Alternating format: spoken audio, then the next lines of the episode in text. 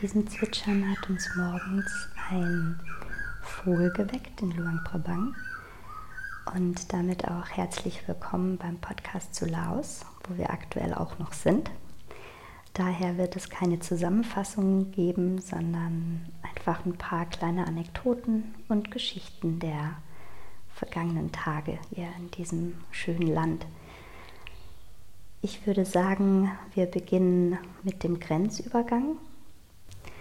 Die Grenzüberquerung hat auf jeden Fall sehr gut geklappt, wenn auch ein bisschen zeitintensiv. Wir sind frühmorgens los, sind dann an die Grenze, haben dort unser Visa bekommen, was auch zum ersten Mal eine komplette Seite in unserem Reisepass einnimmt.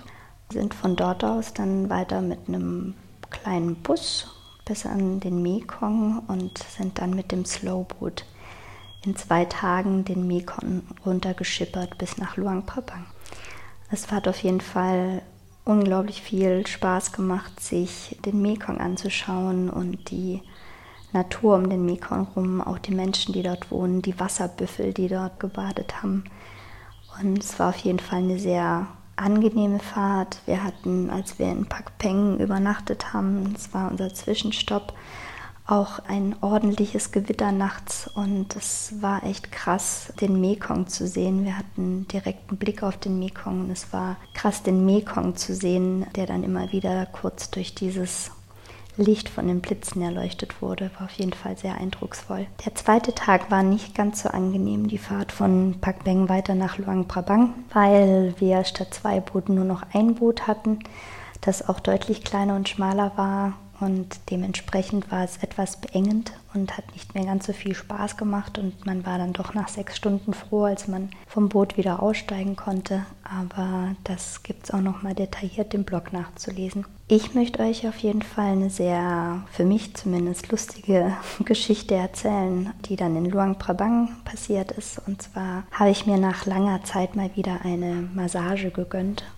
ich hatte beim Spazierengehen in der Nachbarschaft am Abend davor schon gesehen, dass eine Massage angeboten wird und da bin ich hingeschlappt und habe mich für eine laotische Massage entschieden und wurde dann nach oben begleitet in die oberen Räumlichkeiten des Hauses. Es war um die 40 Grad warm. Es wurde dann die Klimaanlage angeschmissen und auch ein Ventilator gebracht und dann lag ich da erstmal so gefühlt 15 Minuten, es ist gar nichts passiert. Dann ging irgendwann die Tür auf und es kam etwas jüngere Dame rein, die nicht wirklich Englisch konnte. Ihre erste Anweisung war Stomach. Eine Weile gebraucht, bis ich verstanden habe, dass ich mich auf meinen Bauch legen soll, was ich dann aber auch getan habe. Ja, dann fing sie an loszukneten und ich war mir teilweise nicht sicher, ob sie mich denn wirklich massieren oder umbringen will. Also man kennt es auch von den thailändischen Massagen, dass da mit vollem Körpereinsatz massiert wird. Mir sind tatsächlich noch nie meine Gliedmaßen in so viele Richtungen gebogen worden wie bei dieser Massage. Zwischendrin ging der Ventilator aus, beziehungsweise auch die Klimaanlage, weil Stromausfall war. Es wurde immer wärmer und heißer in diesem Raum. Und ich war mir teilweise nicht so ganz sicher, ob sie tatsächlich weiß, was sie da tut. weil es sich teilweise auch sehr unnatürlich angefühlt hat, vor allem diese Verrenkung. Ich war auf jeden Fall froh, nachdem die Stunde vorbei war und ja, habe dann beschlossen, es war die erste und einzige laotische Massage. Viel entspannender als diese Massage war auf jeden Fall ein abendlicher Spaziergang durch Luang Prabang, wo wir Mönchen beim Gebet zugehört haben für eine Weile und da möchte ich euch jetzt auch lauschen lassen.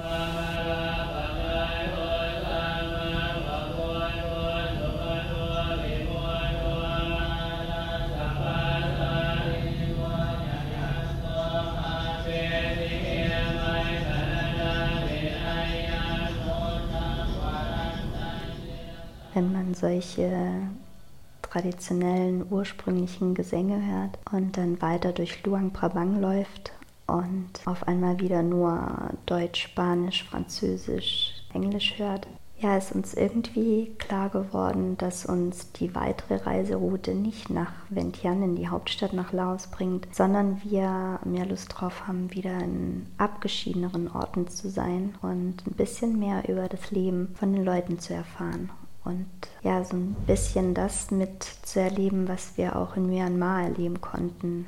Und dementsprechend haben wir uns dafür entschieden, gegen den Strom zu schwimmen und auf einem kleinen Seitenfluss von dem Mekong, dem Nam-U, wieder in den Norden zu fahren. Und hier werden ganz schön viele Staudämme von den Chinesen gebaut und dementsprechend sind wir erstmal zweieinhalb Stunden in einem Van gesessen. Aber anschließend gab es weitere zweieinhalb Stunden eine wunder wunderschöne Fahrt mit dem Schiff äh, hoch nach Nong wo wir angekommen sind und auch jetzt noch sind. Seit zehn Tagen mittlerweile der längste Ort, an dem wir bisher geblieben sind, was mehrere Gründe hat. Zum einen ist es eine unglaublich schöne Idylle hier in den Bergen mit einem Fluss, der sich durchschlängelt. Es ist ein bisschen kühler als äh, in Luang Prabang, weil hier doch ein bisschen öfter der Wind geht oder auch weil es hier mal zwischendrin ganz schön heftig regnet.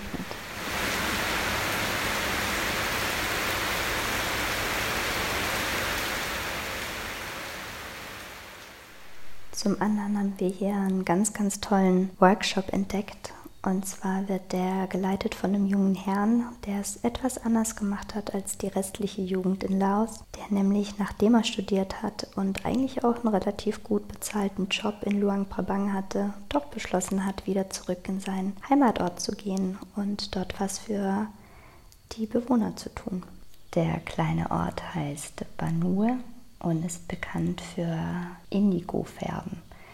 Das ganz natürliche Färben mit einer Pflanze, aus der ein ganz intensives Blau entsteht. Und sie können darüber hinaus auch ihre eigene Baumwolle anpflanzen, können die weiterverarbeiten, spinnen die, färben die dann mit dem Indigo ein und weben daraus traditionelle Kleidung in einem ganz, ganz schönen tiefblauen Farbton.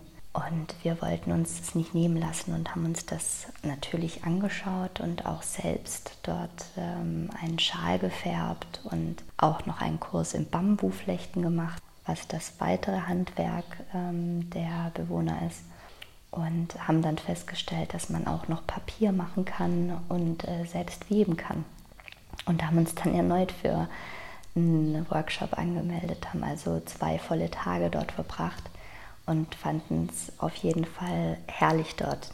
Nicht nur, weil wir Dinge selbst machen konnten und tatsächlich lernen konnten, wie an diesen alten Webstühlen gewebt wird, wie Baumwolle weiterverarbeitet wird, wie man es schafft, aus dieser Indigo-Pflanze und äh, gekochten Man Mangoblättern selbst Farbe herzustellen, wie chemische Reaktionen stattfinden mit zum Beispiel Quarzstein in dieser Farbe das war auf jeden Fall faszinierend, aber darüber hinaus fanden wir auch die Idee einfach super schön, dass sich jemand die Mühe macht, nachhaltig eine Veränderung in einem Dorf zu bewirken, das im Grunde genommen ja zu 90 Prozent nur noch ältere Menschen beherbergt, weil die ganzen Jüngeren versuchen, sich in den Städten gute Jobs an Land zu ziehen und die älteren Menschen im Heimat Dorf dann finanziell unterstützen.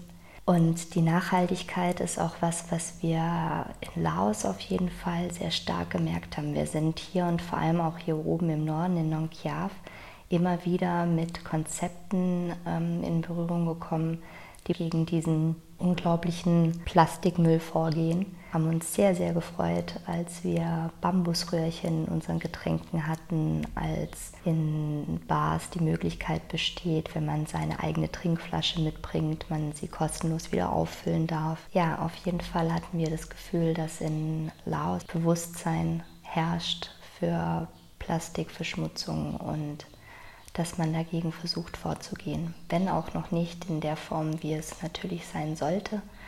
Und auch wir sind nicht verschont geblieben, morgens in einem Restaurant unseren Eiskaffee zu bestellen und ihn leider in einem Plastikbecher mit Plastikaufsatz und Plastikröhrchen zu bekommen. Aber dennoch fanden wir es schön, die Menschen anfangen darüber nachzudenken und auch versuchen, es zu vermeiden, Müll zu produzieren. Das ist auf jeden Fall eine schöne Sache, die dieser Ort weiterhin mit sich bringt. Und eine andere ist, dass es hier eine relativ große Brücke gibt, die den einen Ortsteil mit dem anderen verbindet, wo sich abends die Jugend trifft und unter anderem musiziert. Und das klingt auf jeden Fall sehr toll und das möchte ich euch auch noch lauschen lassen.